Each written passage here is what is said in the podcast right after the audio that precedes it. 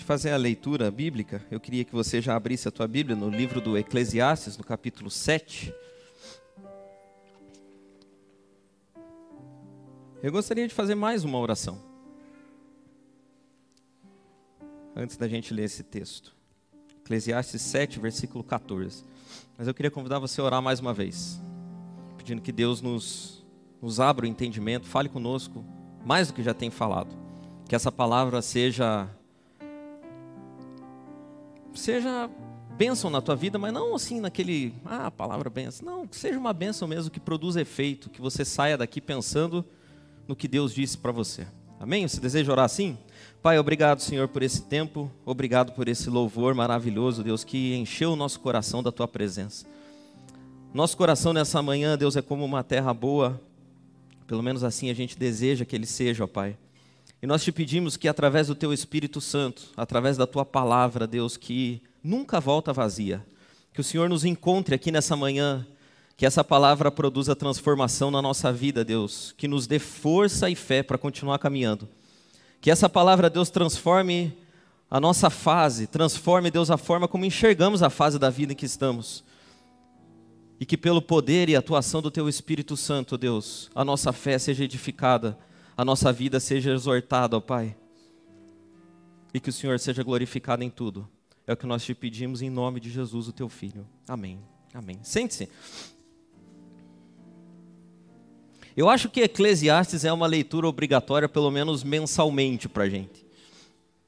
A gente fez uma série aqui sobre provérbios, e a gente falou bastante dos provérbios, e provérbios é um livro que está diretamente ligado com Eclesiastes, e eu me lembro que eu lia bastante.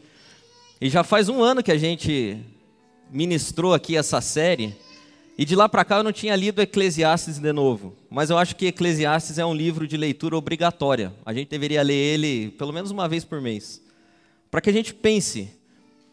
Pense naquilo que o sábio ensinou a respeito da vida. E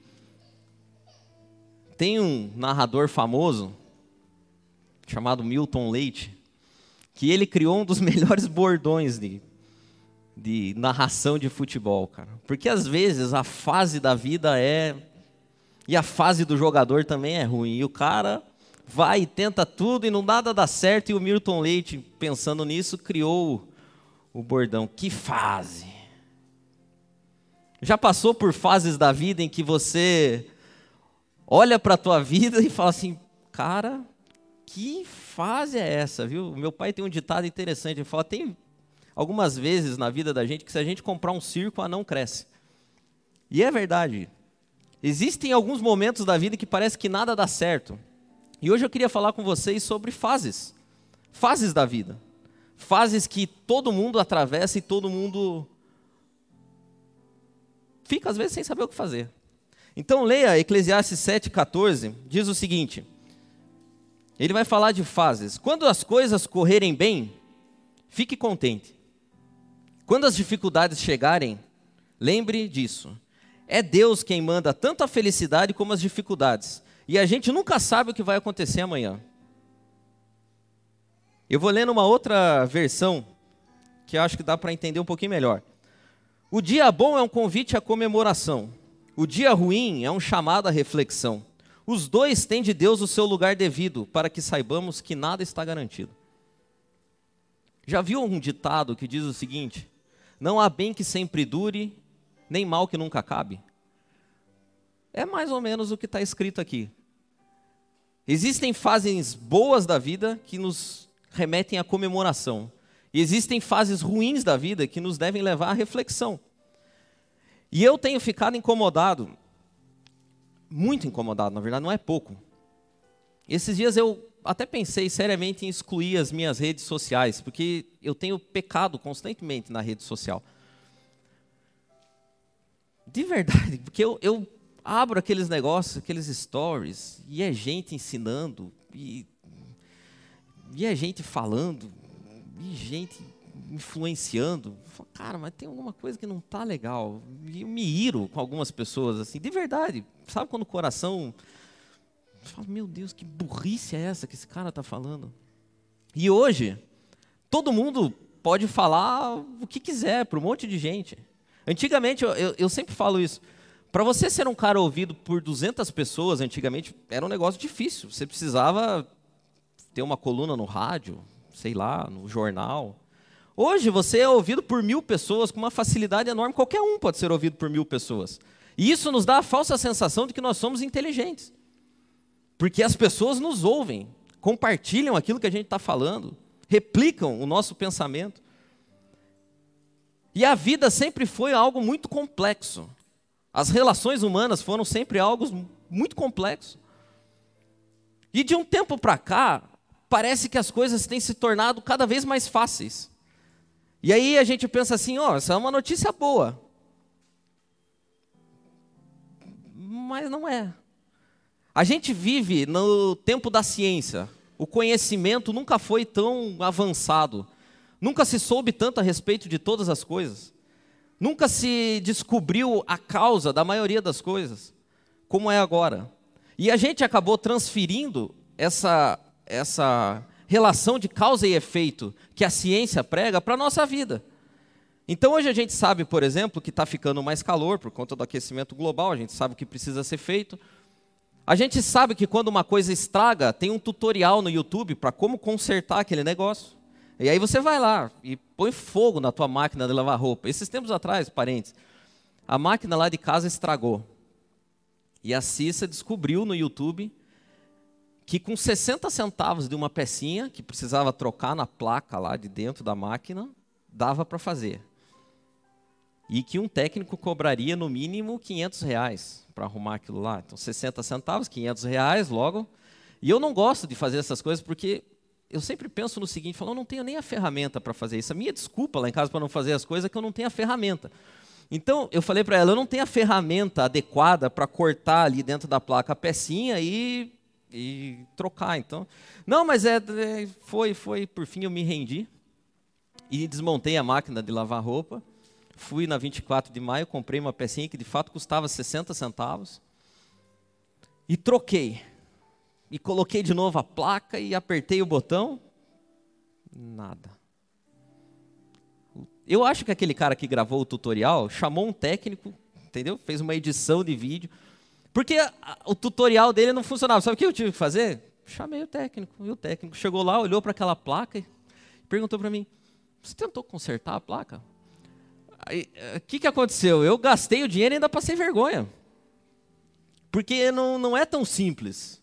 Entendeu? O cara é um técnico, afinal o nome, ó, técnico. Ele estudou lá e tal, ele sabia. E não dava, por fim também não, nem ele consertaria a placa. Sabe o que ele precisou fazer? Colocar outra placa.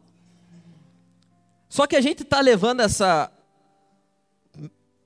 essa dinâmica de que tudo é uma relação de causa e efeito para a nossa própria vida. E tem um fenômeno aí que tem ganhado força nos últimos tempos, que é os coachings.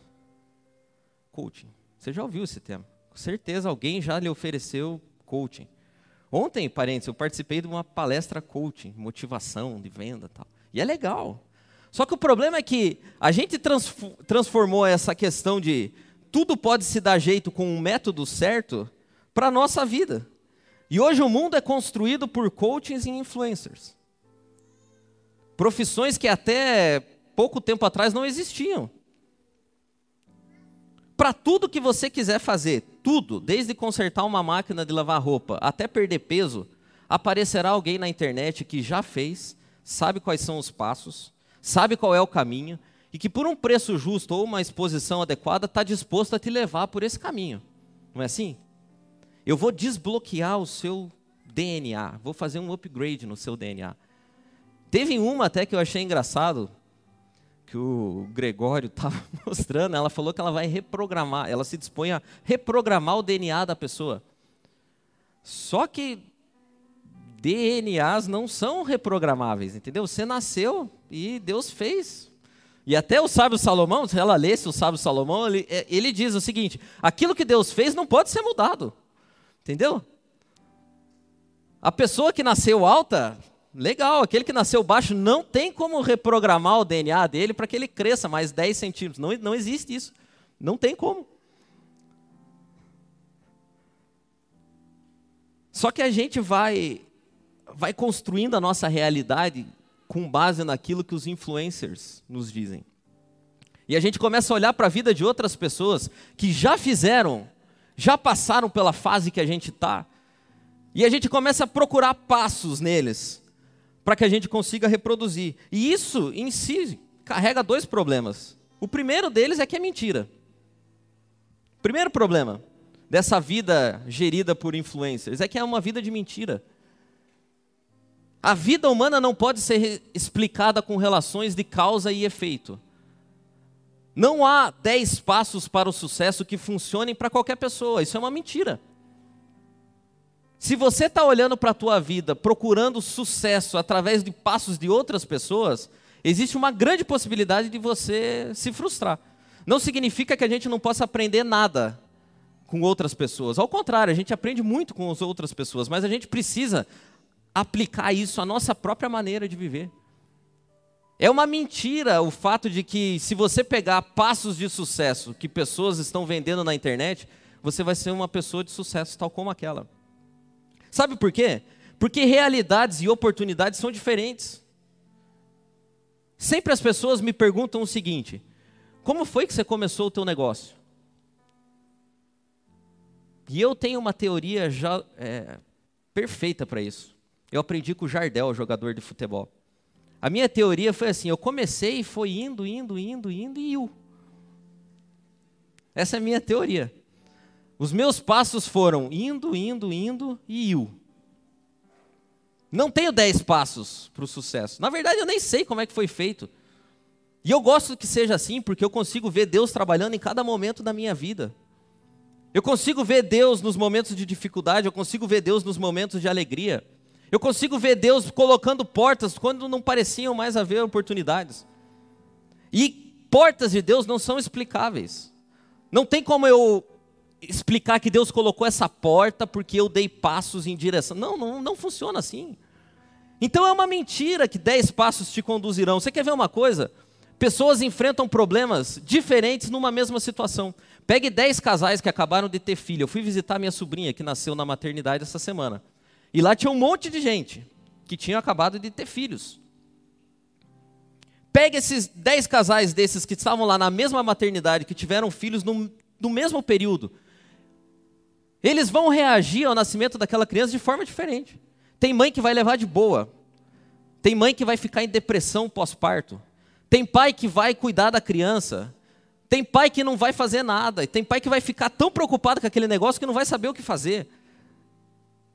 Consegue entender? A situação é exatamente a mesma, mas a reação é totalmente diferente. E aí, nesse meio, eu tenho certeza que se eu colocar na internet vai aparecer o que fazer com sua vida quando nasce uma criança.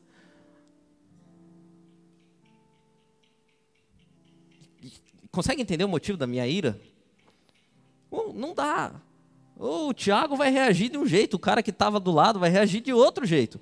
Porque o Tiago, meu cunhado, é um cara calmo. Pode ser que o cara do lado seja um cara igual eu, um cara estressado. A criança chora. Não funciona. Relações de causa e efeito não funcionam para relações humanas. E a segunda coisa, e mais perversa de tudo, do problema disso, o primeiro é porque é mentira, e o segundo é que essa ideia de metodificação da vida faz com que a gente enxergue as coisas como sendo uma curva ascendente. Eu nunca vi um coach em reverso. Nunca, nunca na minha vida. Um coach que falava assim, cara, vão haver situações na sua vida e fases na sua vida em que você não vai saber o que fazer, a não ser dizer que fase. Nunca vi. Parece que sempre com o método certo você vai encontrar o caminho. E a nossa vida deixa de ser uma vida de um gráfico como aquele da bolsa de valores, assim, que vai para cima, vai para baixo, vai para cima, vai para baixo, vai para cima. E começa a ser uma curva. Você já viu que os caras até colocam aquele é flip, não me lembro o nome daquele negócio que vai atrás aquela página branca assim. É, flip sharp. E o gráfico é sempre assim, ó. É sucesso, entendeu? É partiu sucesso.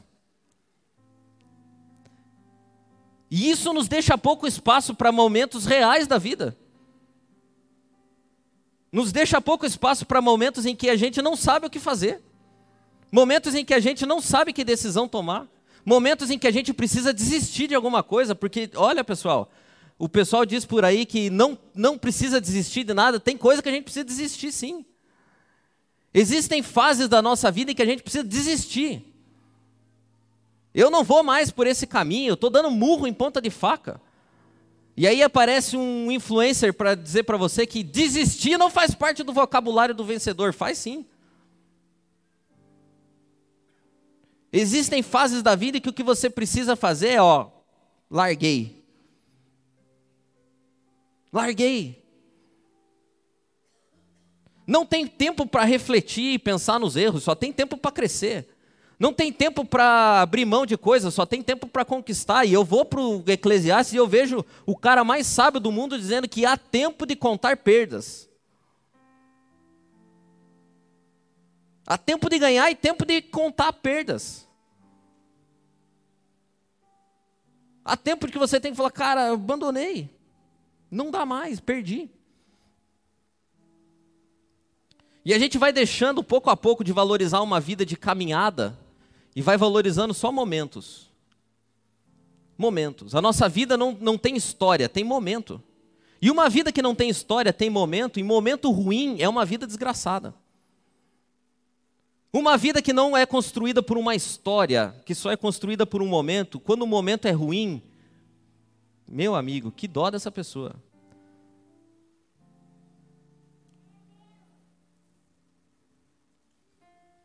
E aí eu me lembro dessas palavras aqui de Salomão, me lembro do ditado: Não há bem que sempre dure, nem mal que nunca acabe.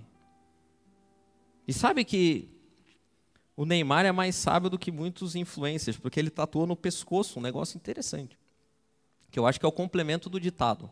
Não há bem que sempre dure, nem mal que nunca acaba. A gente deve lembrar de uma coisa: tudo passa.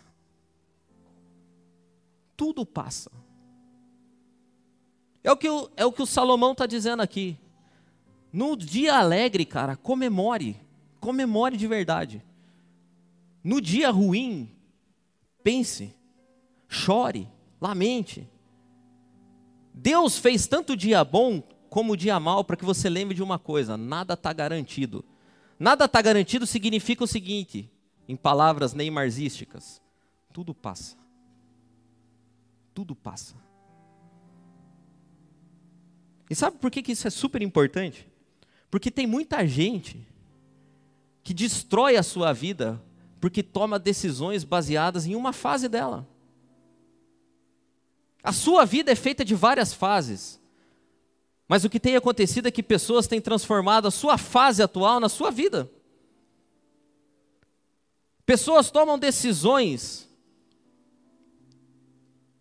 com base em realidades transitórias coisa que daqui a algum tempo passa. E que se você soubesse que passaria, você não tomaria aquela decisão que você tomou. E a gente acaba, de alguma forma, congelando na história algo que era transitório. Você quer ver um exemplo de como a gente faz isso? Como a gente destrói a nossa vida com base em realidades transitórias? Eu coloquei alguns aqui.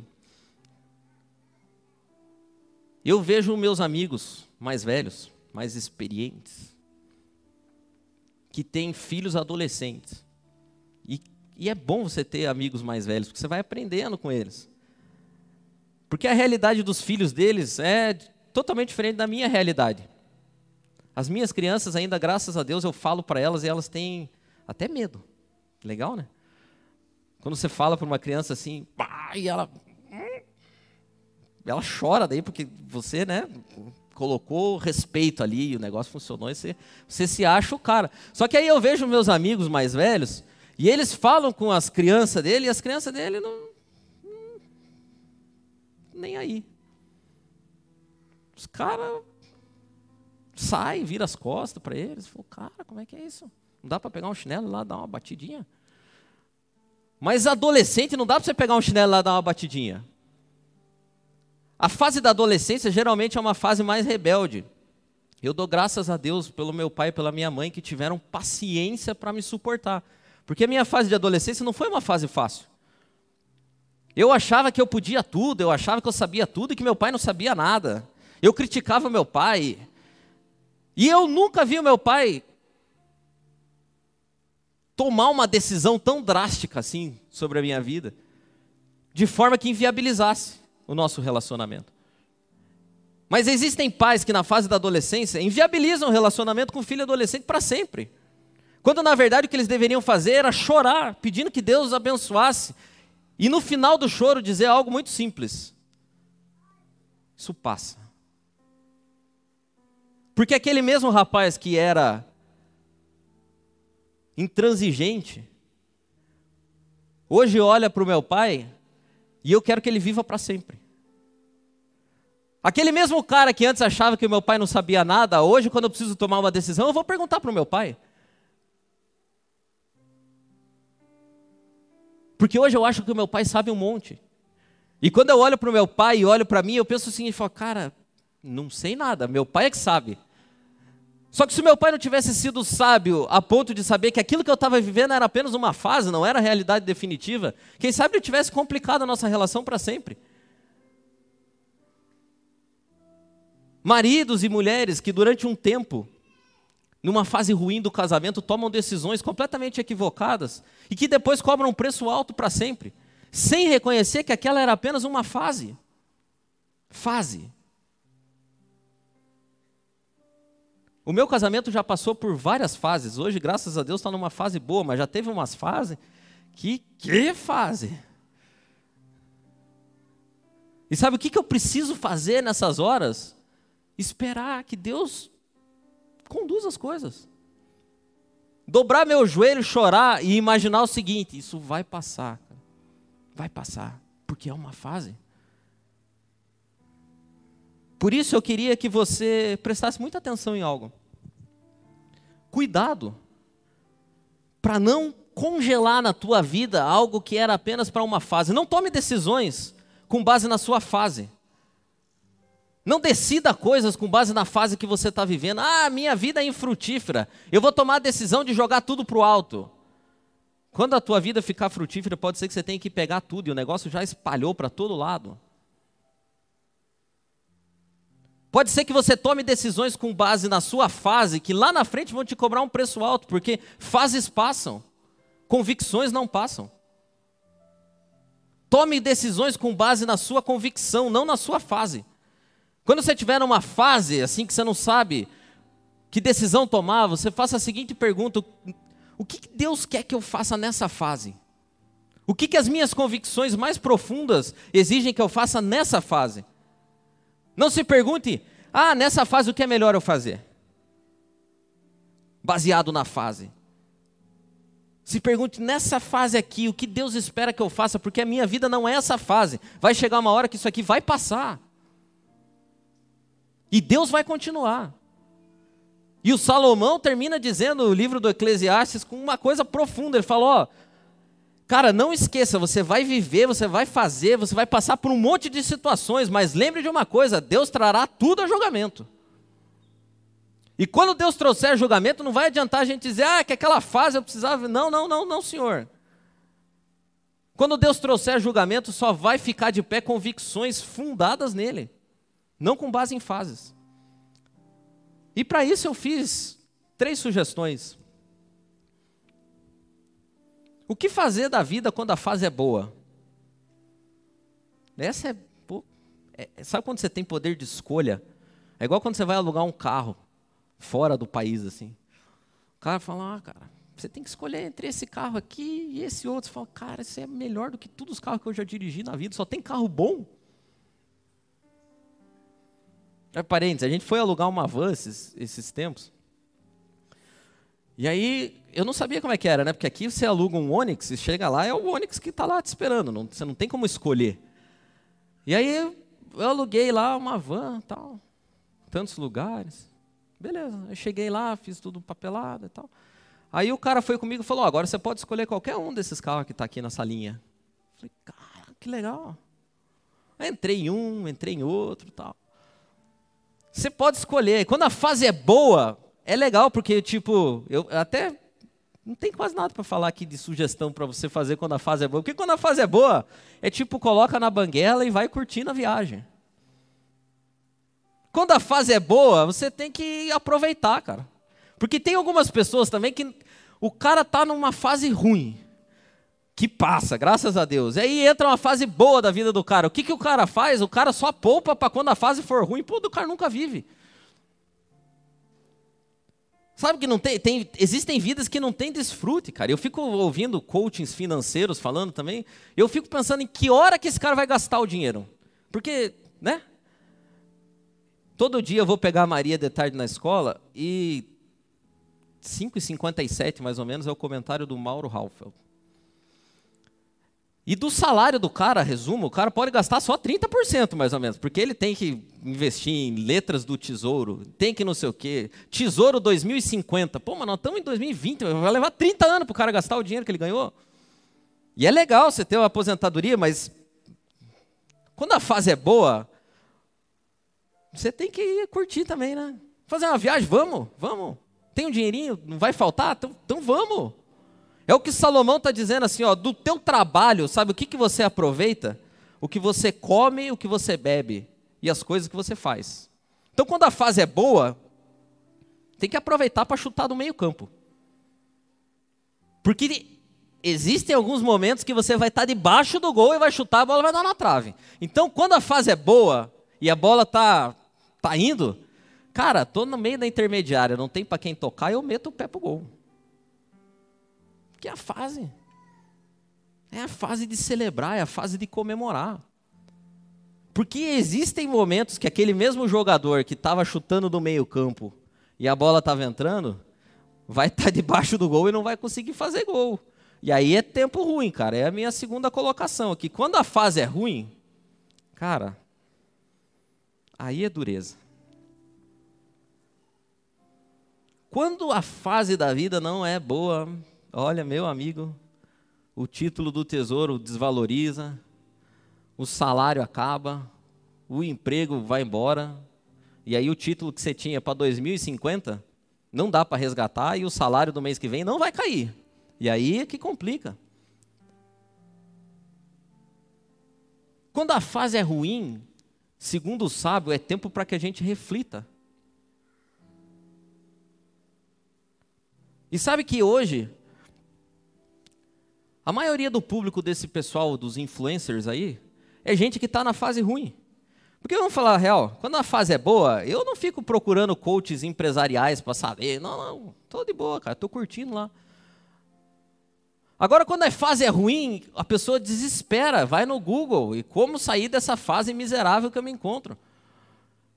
E é nessa hora que aparecem as pessoas com passos. E aí a gente entra num frenesi de atividade querendo fazer coisas. Mas parece que nessas horas é tipo areia movediça. Quanto mais você faz, mais você se afunda. E o que o sábio está dizendo aqui, na fase ruim da tua vida, não é hora de ficar fazendo coisa. Na fase ruim da tua vida é um chamado à reflexão. É hora de pensar antes de agir. É hora que você deve olhar para os seus passos passados e não se preocupar tanto com o que você vai fazer para frente. É tempo que você deve olhar para trás em busca de respostas e não olhar para frente em busca de método.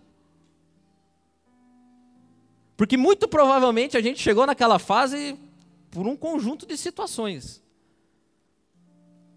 que o influencer não sabe, porque ele não conhece a tua vida. Então o que o sábio está dizendo, olha, cara, pense, reflita, analise.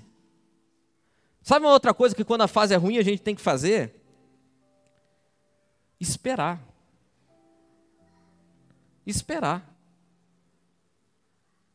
Quando a fase é ruim, não adianta se movimentar demais. Quando a fase é ruim, é tempo de esperar. O Salomão disse que para todas as coisas existe um tempo determinado. E em muitas ocasiões o tempo é tempo de esperar. Quando o filho pródigo foi embora, eu fico imaginando que naquela história deveria haver um tumulto. Se fosse lá na minha casa, seria mais ou menos assim: a criança foi embora, tem que ir lá buscar. Tem que ir atrás, tem que correr atrás. Tem que ver o que foi que aconteceu, tem que só que a gente esquece que aquele filho lá e aquele pai era Deus.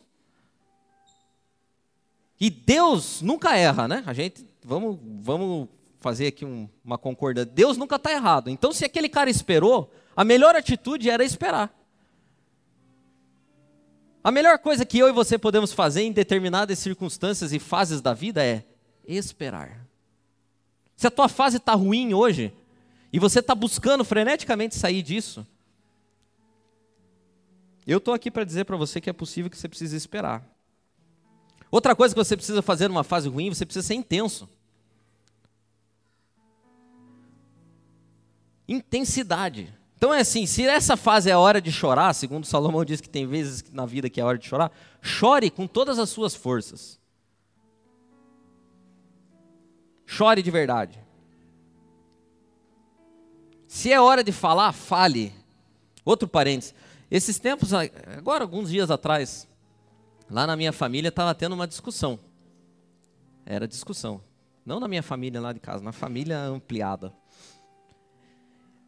E eu pensei assim, eu falei, ó, oh, quer saber de uma coisa? Eu vou ficar bem quieto. Não vou falar nada, porque para mim isso é difícil assim, para ficar quieto é bem difícil. E eu pensei assim, eu falei, eu não vou falar nada, porque, né, tô de boa.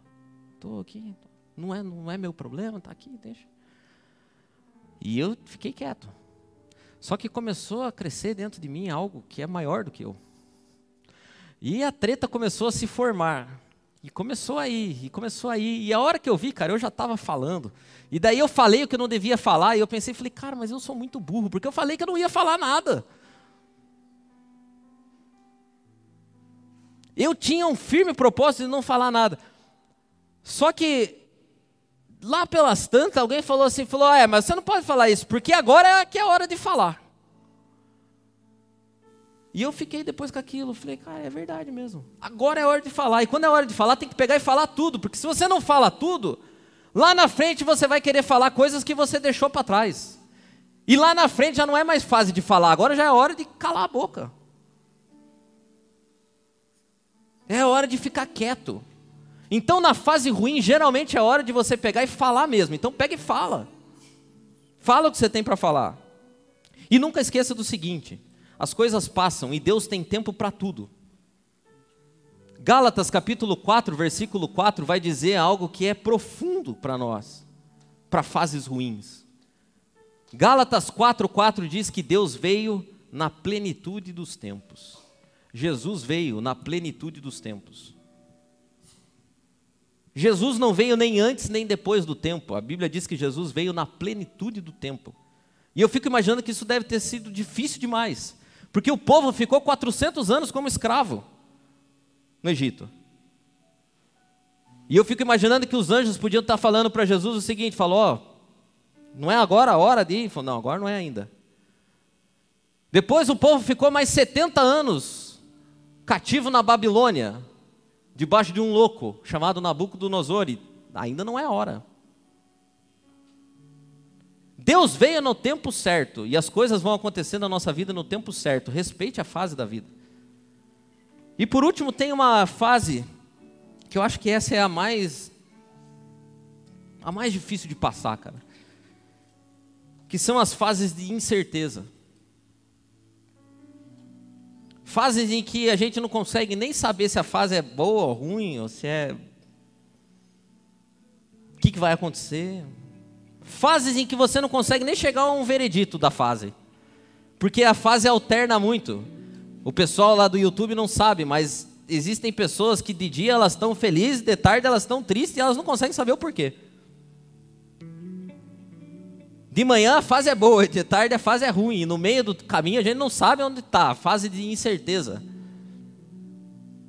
E tem um texto na Bíblia que para mim é o melhor relato da fase de incerteza. Lucas capítulo 22 diz o seguinte, versículos 7 a 12: Quando chegou o dia da festa dos pães sem fermentos, dia em que os judeus matavam carneirinhos para comemorar a Páscoa, então Jesus deu a Pedro e a João a seguinte ordem: Vão e preparem para nós o jantar da Páscoa. Eles perguntaram: Onde é que o Senhor quer que a gente prepare o jantar? E Jesus respondeu: Escutem, quando entrarem na cidade, um homem carregando um pote de água vai se encontrar com vocês. Sigam esse homem até a casa onde ele entrar e digam ao dono dela: O mestre mandou perguntar a você onde fica a sala em que ele e seus discípulos vão comer o jantar da Páscoa. Então ele mostrará a vocês uma grande sala mobiliada no andar de cima. Preparem ali o jantar. Esses caras aqui estavam vivendo uma grande fase de incerteza, porque eles tinham um monte de expectativas de um reino messiânico que nunca se concretizou. E agora Jesus estava falando que ia celebrar a última Páscoa. Ele ia morrer.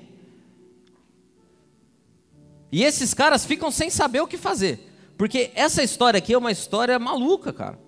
Isso aqui é imponderável. Isso aqui que Jesus mandou eles fazerem é ridículo. Ridículo.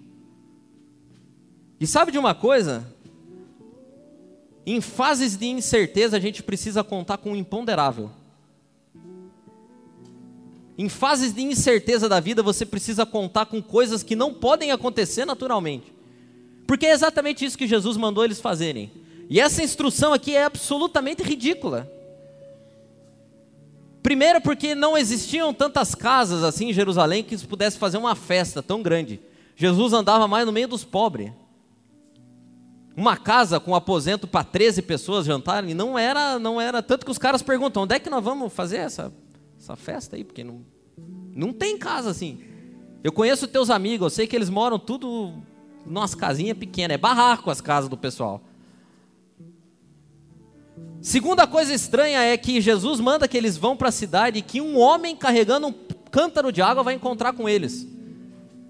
Isso é mais estranho ainda, porque homens não carregam cântaros de água. Você não vê em nenhuma parte da Bíblia um homem carregando um cântaro de água. Não tem isso. E eles devem ir para a cidade e não devem nem procurar o homem, eles devem ficar esperando, esperando, que o homem vai encontrar com eles. Um homem carregando um pote de água que não é o dono da casa, inclusive, porque ele vai numa casa e eles devem perguntar para o dono da casa. E eu fico imaginando essa cena. Não seria tão mais fácil Jesus fazer como fez em outras oportunidades? Vai na rua chamada direita, lá vai ter assim, assim, assado, e eu já preparei o coração do cara, pode falar com ele. Não seria mais fácil Jesus fazer assim? Mas não, eles não deviam fazer assim, eles deviam ir para a cidade e ficar esperando esperando algo que não acontece. Esperando algo que nunca aconteceu e que depois a gente vê na história que nunca mais aconteceu também. Esperando algo que não é plausível. E eu aprendi com isso tudo que As fases de incerteza servem para que a gente aprenda que Deus não está atrelado ao nosso horizonte de possibilidades. Fases de incerteza na nossa vida servem para que a gente perceba que Deus não age com base naquilo que a gente sabe.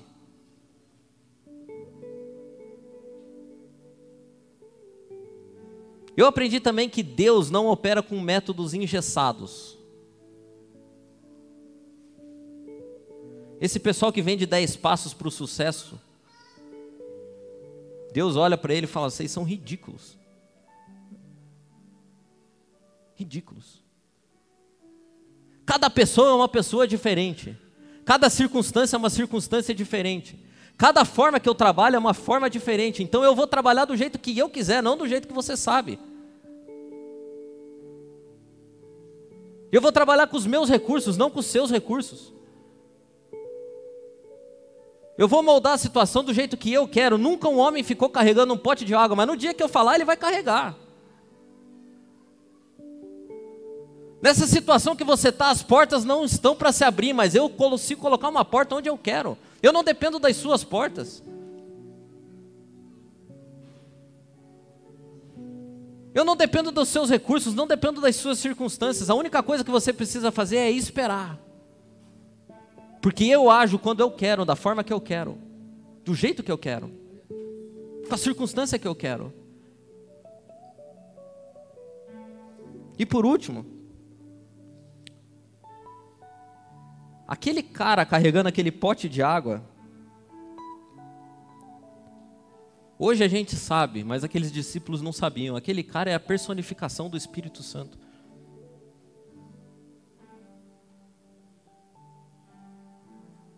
Aquele cara não era um simples cara. Por isso que a história é tão louca. Aquele homem carregando um pote de água era o Espírito Santo. Em situações de incerteza da minha e da tua vida, sabe o que mais a gente precisa? De um homem carregando um pote de água do nosso lado.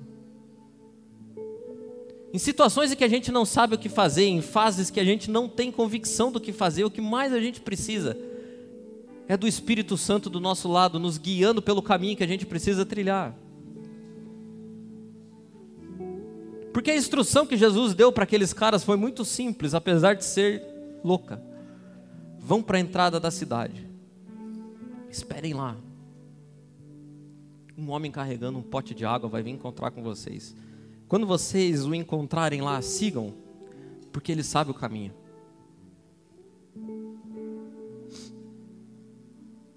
Eu e você, quando não sabemos o que fazer, a melhor, melhor coisa que a gente pode fazer não é dar um Google,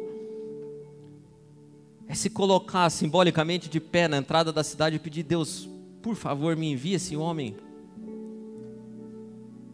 Me envie esse homem porque eu sei que o Senhor tem uma festa preparada para mim, mas eu não sei onde é que ela vai acontecer. Eu não sei como é que ela vai acontecer. As minhas possibilidades são escassas, mas eu creio que se esse homem aparecer aqui hoje, ele sabe o caminho. Então eu não preciso de mais nada, eu preciso do homem com o um pote de água. Eu preciso do homem com o um pote de água. Eu, durante muitas fases da minha vida, eu tive muito mais perguntas do que respostas. E as fases passaram e algumas ainda permanecem comigo, as perguntas. Mas uma coisa eu sei: que quando a gente se coloca de pé na entrada da cidade, sempre aparece um homem carregando um pote. Sempre aparece um homem carregando um pote. Por isso eu te, te digo: sem medo de errar. Espere para tomar as decisões que você precisa tomar. Se a fase é ruim, não saia decidindo coisas, petrificando na tua existência aquilo que é transitório. Espere. Simbolicamente, hoje vá para a entrada da cidade, fique de pé lá. E fique esperando, porque ele disse que um homem com um pote de água ia passar. E que quando ele passasse, ele sabia o caminho. Sabia o caminho. Por isso, pode ser que hoje seja tempo de esperar. Espere. Se a fase é boa, celebre. Grite. De alegria. Reparta com os outros. Agora, se a fase é de incertezas, ore a Deus para que Ele mande o homem com um pote de água. Amém.